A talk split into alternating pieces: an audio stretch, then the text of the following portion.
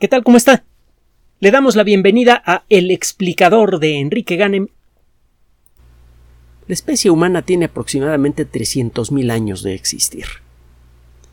Y no fue sino hasta apenas ayer, figurativamente hablando, en la segunda mitad del siglo XIX, que pudimos empezar a entender y a enfrentar a lo que a lo largo de esos 300.000 años ha sido nuestro peor enemigo. Si usted revisa la historia conocida de la especie humana, encontrará grandes desastres, eh, eh, hambrunas, terremotos, eh, grandes tormentas, lo que usted quiera. Pero definitivamente nuestro peor enemigo han sido las enfermedades infecciosas. Durante casi toda la historia de la humanidad, el promedio de vida quizá llegó, y todavía está por verse, a los 18 años. Nuestra historia Ah, está llena de, terribles catástrofes, la mayoría de ellas causadas por enfermedades. Es muy rara la persona que lograba sobrevivir a la adolescencia. Y era difícil que una persona llegara a la etapa reproductiva con salud.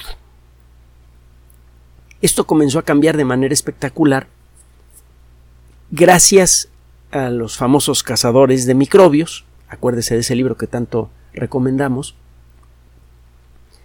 porque fue posible empezar a identificar a los causantes de estas enfermedades y al principio de manera en cierto modo artesanal y luego ya con conocimiento de causa es que empezamos a reconocer los mecanismos eh, de ataque de estos ah, eh, microorganismos y aprendimos a defendernos. A principios del siglo XX y gracias al desarrollo continuo del conocimiento, aprendimos a identificar varios tipos diferentes de agentes infecciosos. Inicialmente solo considerábamos a las bacterias, pero luego descubrimos a hongos, a protozoarios y reconocimos además la existencia de unas estructuras increíblemente pequeñas, demasiado pequeñas para estar vivas, pero que pueden producir enfermedades infecciosas. Los famosos virus. El término virus, lo hemos comentado en otras ocasiones, significa veneno. Y hemos comentado también brevemente que supimos de la existencia de los virus gracias a un trabajo que permitió determinar la existencia de un algo muy pequeño que se puede que puede pasar a través de los filtros que detiene a las, detiene las bacterias y ese algo muy pequeño sigue siendo infeccioso. Una persona que trabajó con hojas de tabaco infectadas por, por alguna cosa que las estaba matando, decidió moler esas hojas de tabaco y hacer pasar esa pasta por un filtro que normalmente detiene bacterias. Del otro lado salió un líquido de color claro. Ese líquido de color claro seguía conservando su capacidad para infectar a las plantas de tabaco.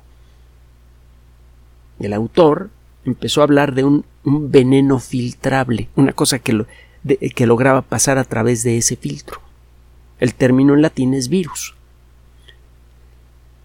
Con el desarrollo de la microscopía electrónica y otras técnicas pudimos empezar a ver a los virus y pudimos empezar a estudiarlos gracias a este creciente conocimiento sobre la naturaleza de los agentes infecciosos es que nos dimos cuenta que de todas las, eh, de todos los agentes infecciosos los virus son con mucho los más peligrosos por varios motivos diferentes. Primero, los virus no están vivos, así que no se puede, no se les puede detener con un antibiótico, con una sustancia, con una bala mágica como la de Paul Ehrlich, uno de los grandes cazadores de microbios, que puede buscar a un organismo, digo figurativamente hablando, puede buscar a un organismo invasor dentro de nuestro cuerpo y matarlo sin afectar a nuestro cuerpo. Es lo que buscaba Paul Ehrlich. Y se consiguió tiempo después con los famosos antibióticos. No existe un antibiótico que mate a los virus porque los virus no están vivos. Segundo, el mecanismo de acción de los virus hace que la infección se desarrolle normalmente con gran rapidez. Los virus son pequeñas eh, estructuras de proteína, y a veces tienen alguna otra cosilla encima, que tienen en su interior alguna molécula genética, alguna molécula que sabe darle instrucciones a la célula, alguna molécula que pertenece a la familia de los ácidos nucleicos. Cuando el virus por accidente se logra fijar a una célula, la célula misma a veces lo incorpora a su propia estructura. A veces el virus tiene un mecanismo vagamente similar al de un resorte que hace que su contenido sea inyectado en el interior de la célula, sea por, eh, por lo que sea, el material genético acaba pasando adentro del virus, adentro de la célula, perdón, de la célula infectada, y la célula se pone a fabricar copias del virus. De una sola célula pueden salir decenas o incluso centenares de miles de copias del virus antes que la célula reviente. Y eso significa que una célula puede infectar a miles de otras células. Este proceso se desarrolla con rapidez. Y si eh, nuestro cuerpo no sabe cómo enfrentar ese reto, entonces la infección en muy poco tiempo está haciéndole daño, está destruyendo a millones y millones de células en el cuerpo. Eso es lo que sucede con algunas enfermedades infecciosas especialmente agresivas como el ébola.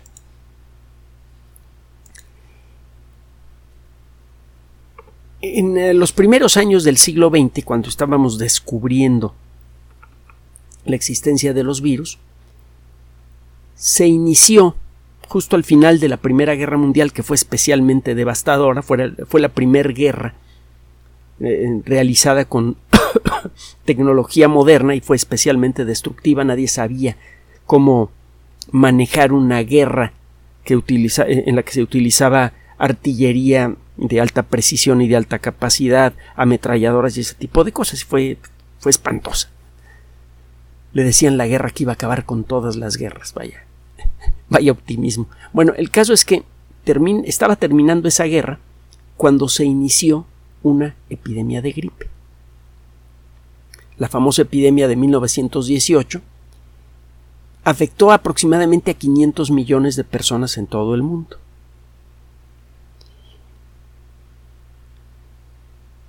murió aproximadamente una de cada 10 personas infectada por la gripe.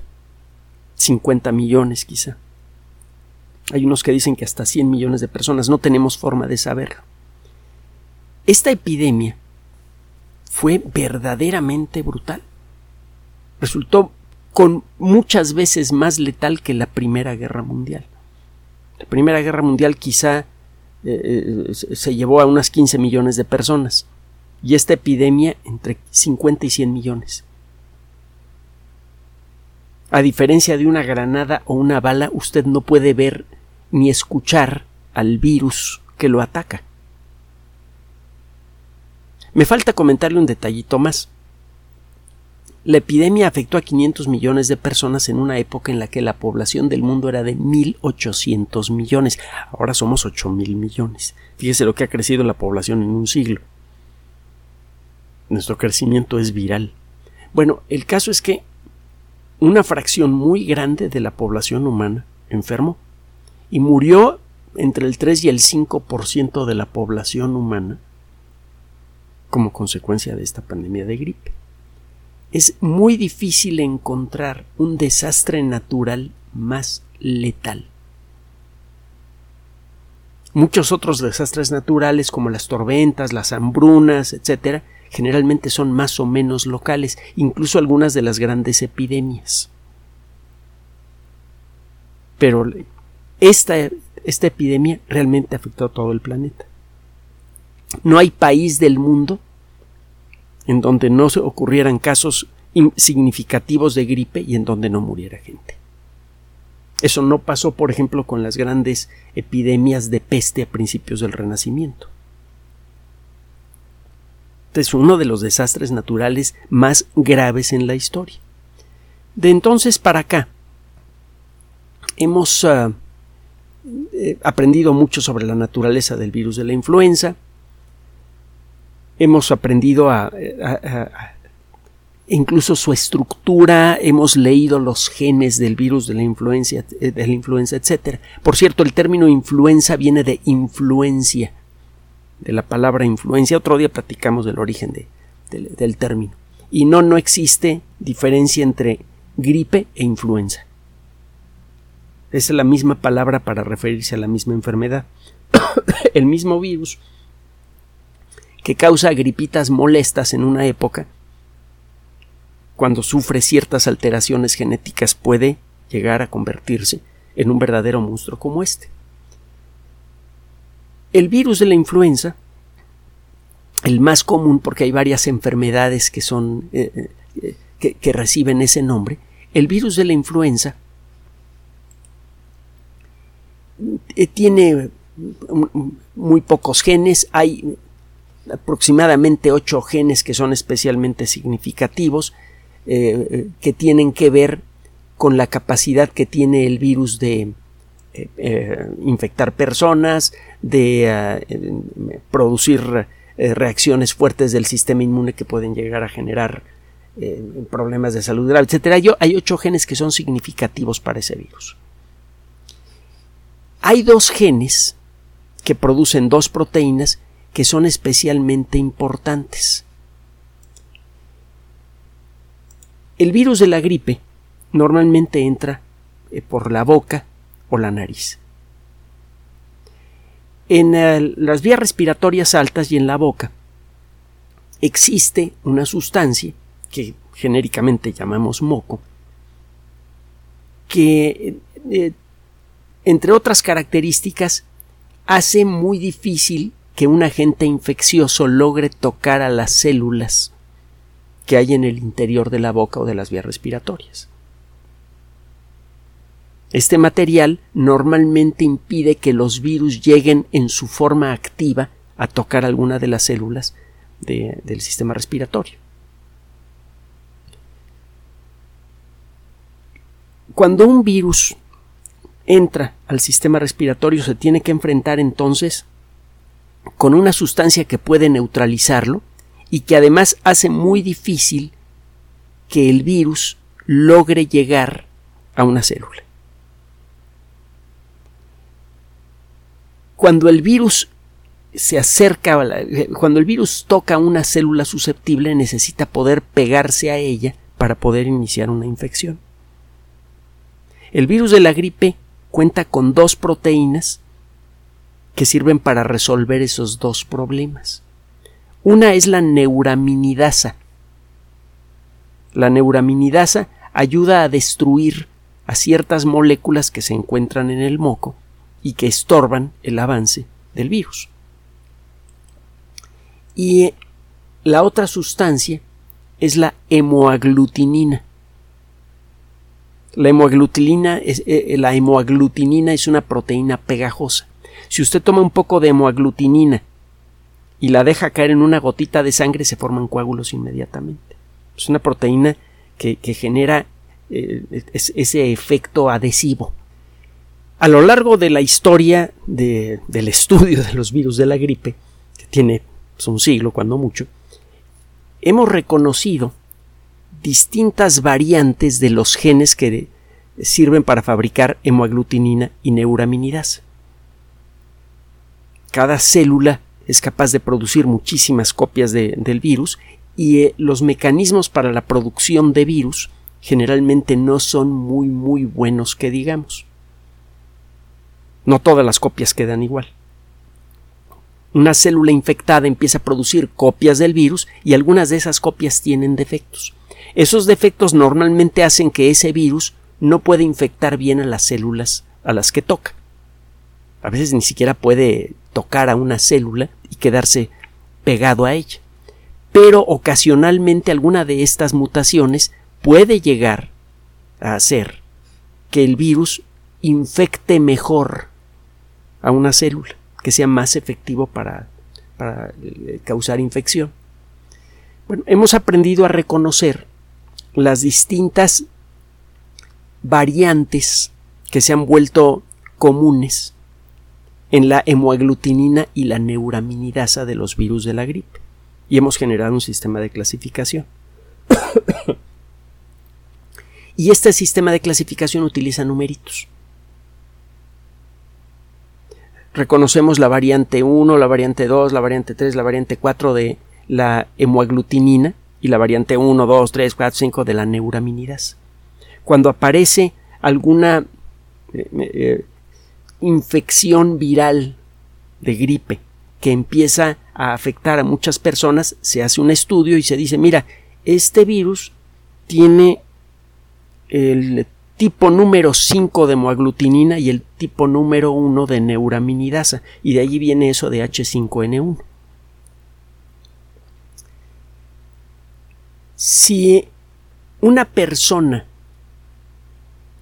no se ha expuesto a lo largo de su vida a un virus de gripe que tenga esta fórmula H5N1, puede correr un riesgo importante de enfermar gravemente. La hemoaglutinina 5 y la neuraminidasa 1 son eh, forman una mezcla especialmente efectiva. Estos virus son especialmente buenos para infectar. Eso significa que una infección que se inicia hoy, para mañana, ya es una infección importante porque el virus puede empezar.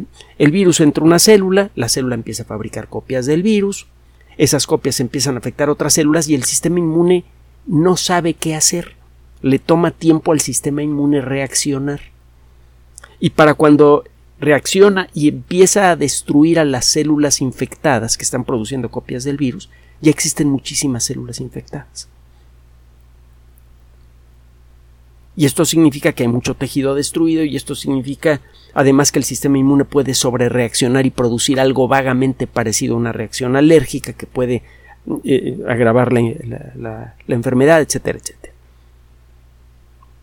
Entonces, hay, ciertas mezclas de hemoaglutinina y neuraminidasa que ponen nerviosos a los epidemiólogos, porque si se sabe que una fracción importante de la población no ha enfrentado a lo largo de su vida a, un virus H5N1, entonces su sistema inmune no sabe cómo enfrentar una infección por H5N1.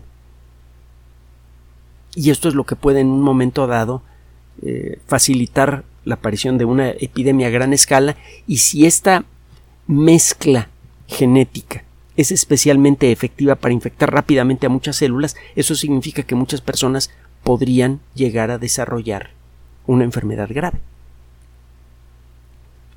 Hay algunas mezclas de hemoaglutinina y neuraminidasa que son especialmente incómodas. H1N1, H5N1 son dos buenos ejemplos. ¿Por qué le cuento todo esto? Desde hace ya eh, algunos, algunos ah, meses, se ha declarado una epidemia, primero una episodia, que afecta a animales, de H5N1. El virus de la gripe, me faltaba comentarle, es algo que además ustedes muy probablemente ya saben, eh, afecta con la misma facilidad, según las mutaciones que tenga, a ciertos animales y a seres humanos. El H5N1 eh, puede afectar, bueno, el, virus de la gripe en general puede afectar con facilidad a ciertos ah, eh, mamíferos, por ejemplo, focas, puede afectar aves, animales de corral, y en algunas ocasiones algunas de estas eh, variantes pueden llegar a volverse realmente peligrosas.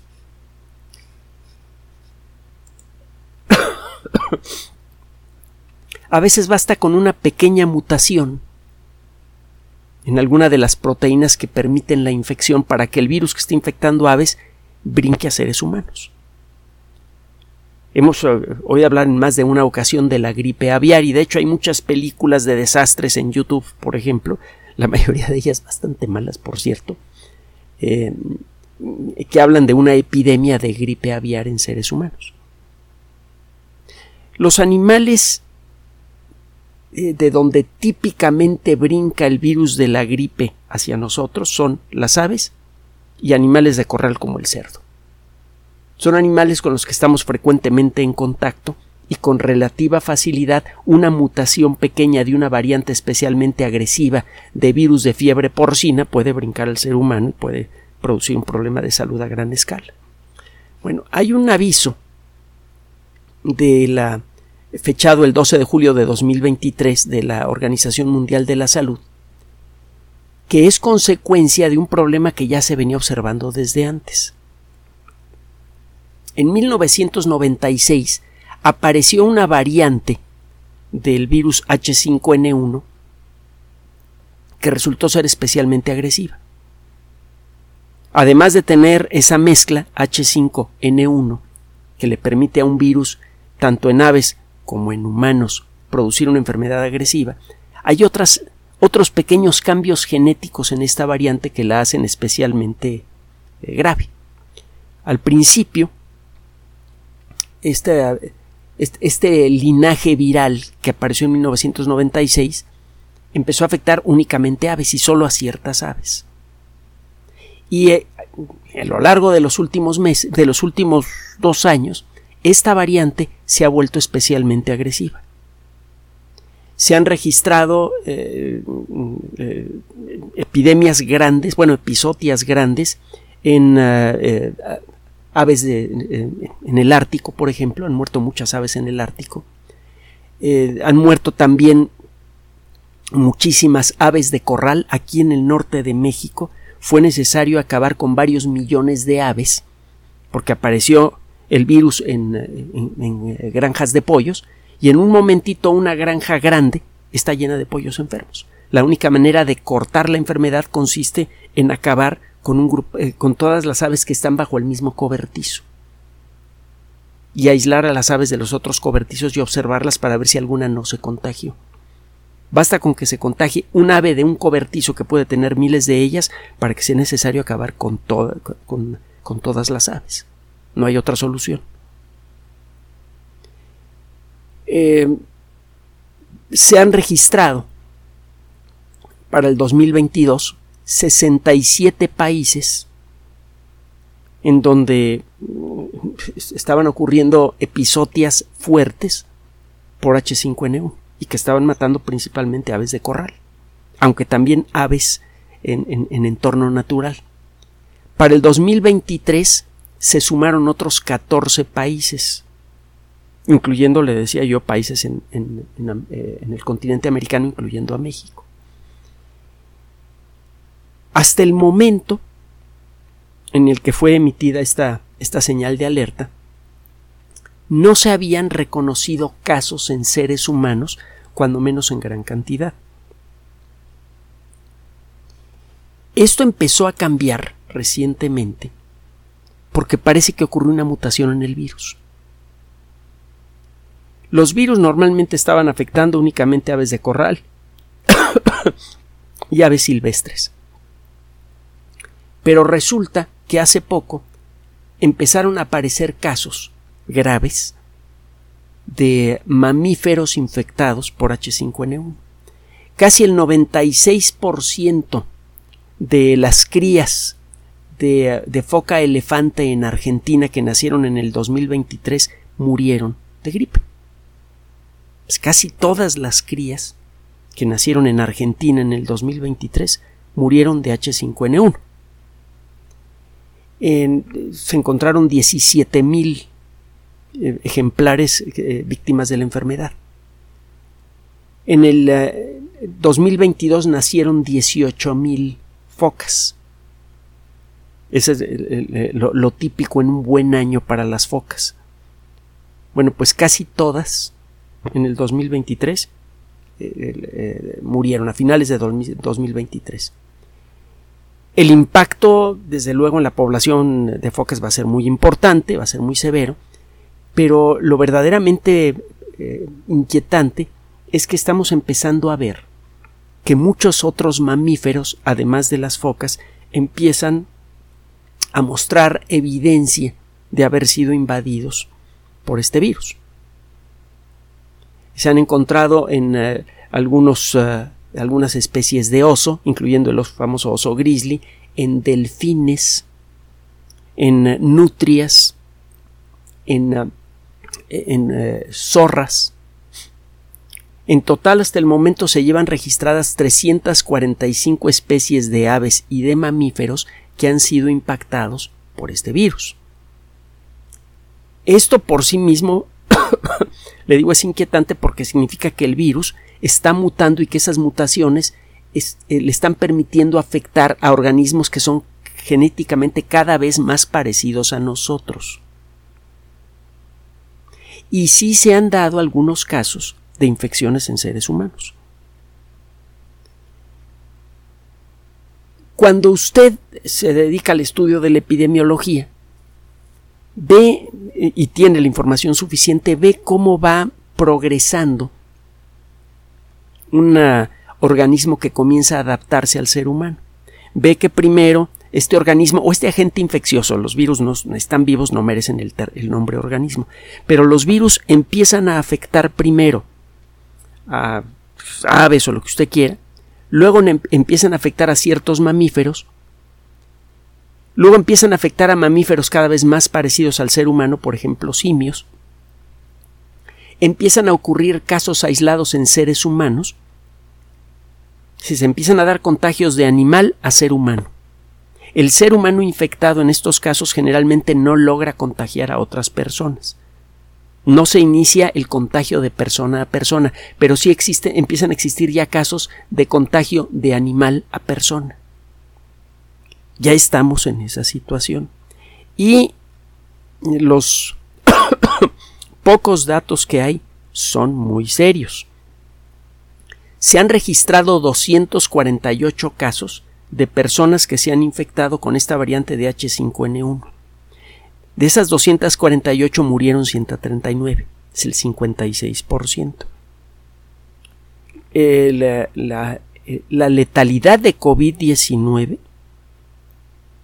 es 4 o 5% en los casos más serios. En los países más afectados, la letalidad de COVID-19 andaba por allá del 4 o 5%, quizás hasta un poquito menos. Y aquí estamos hablando de un 56% en esta pequeña muestra que tiene hasta el momento la Organización Mundial de la Salud. Ahora, no le hemos traído esta noticia para alarmar. Ya sabe que no nos gusta eso más bien una advertencia. Efectivamente, está apareciendo una variante del virus de la gripe que está amenazando con crear una epidemia severa que podría resultar mucho peor, mucho peor que COVID-19. Esto eh, eh, debe usted tenerlo en cuenta y eh, significa que debe usted tomar algunas precauciones. Por ejemplo, no permita que se le acerquen aves. Hay algunas aves que eh, gustan de hacer nido incluso en departamentos en edificios, las palomas, por ejemplo. Se espante a las palomas, no, no permita que hagan nido en, alguna cornisa de su edificio, si usted vive en edificio, o en su casa. No hay forma de saber qué aves pueden estar infectadas por este virus. Trate de tener el mínimo contacto posible con animales desconocidos y los animales domésticos trate de mantenerlos aislados, que es lo que, generalmente pasa, los tenemos en casa o cuando los sacamos a pasear generalmente no interactúan mucho con otros animales. Es de lo primero que tenemos que hacer. Eh, mantenga una buena alimentación, sobre todo manténgase vitaminado con vitamina C, con eh, vitamina D.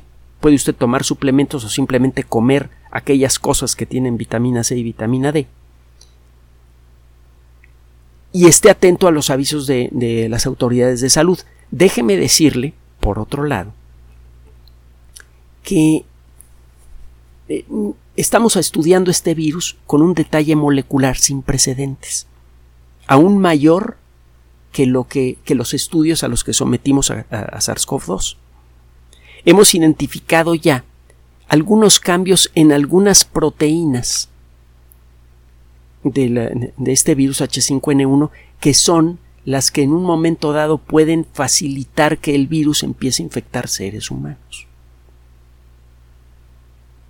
Es importante reconocer esto porque este virus tiene dos características que son especialmente inquietantes. Por un lado, los poquitos casos que han ocurrido en seres humanos indican un índice de letalidad muy alto.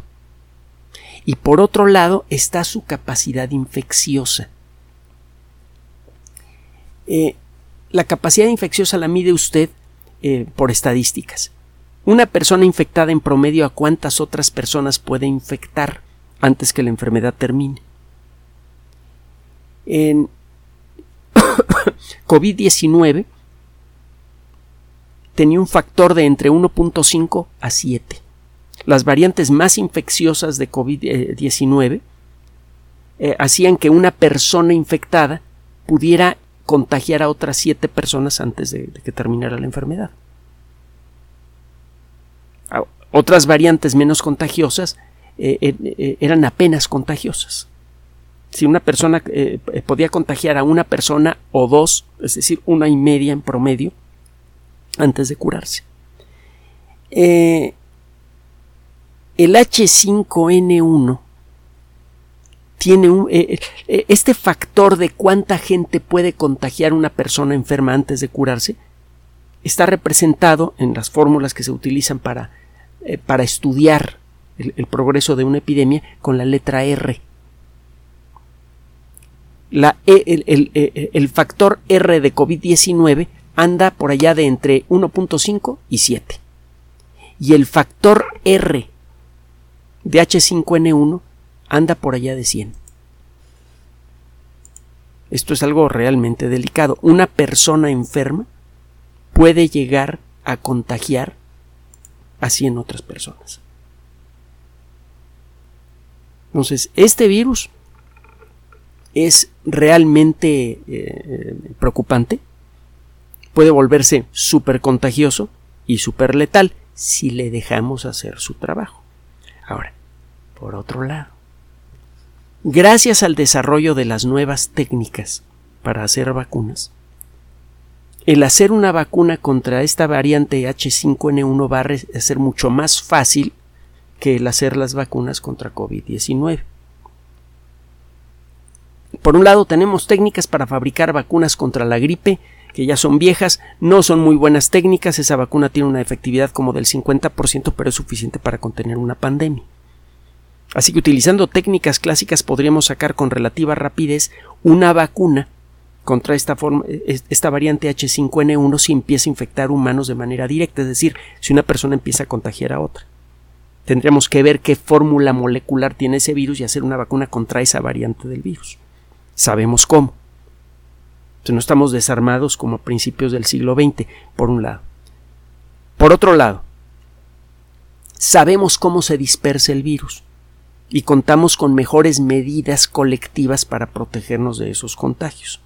Y finalmente, tenemos la nueva tecnología para hacer vacunas, que nos podría permitir hacer vacunas mucho más efectivas que las clásicas, con mucha mayor rapidez y dispersarlas rápidamente por la población. Entonces, Mantenga usted su atención. Hay una variante de gripe que puede llegar a ser potencialmente mucho más peligrosa que, eh, que, COVID-19. Esta variante todavía no infecta a seres humanos de manera que se pueda iniciar una epidemia, pero da la impresión de que falta poco tiempo para que eso ocurra. Mantenga su atención a este y a, otros espacios, mantenga su atención a la Organización Mundial de la Salud y a lo que digan las autoridades de salud del país. Gracias por su atención. Por sugerencia suya tenemos abierto un espacio en Patreon, el explicador Enrique Ganem, y en PayPal, el explicador patrocinio por los que gracias a su apoyo sostenemos este espacio. Puede usted descargar gratuitamente estos audios en formato MP3 en Spotify y en iTunes como El Explicador sitio oficial y en SoundCloud como El Explicador. Recuerden nuestras redes sociales de siempre, Twitter Enrique-Ganem y en Facebook Enrique Ganem sitio oficial, El Explicador y los grupos que usted ya conoce. Gracias.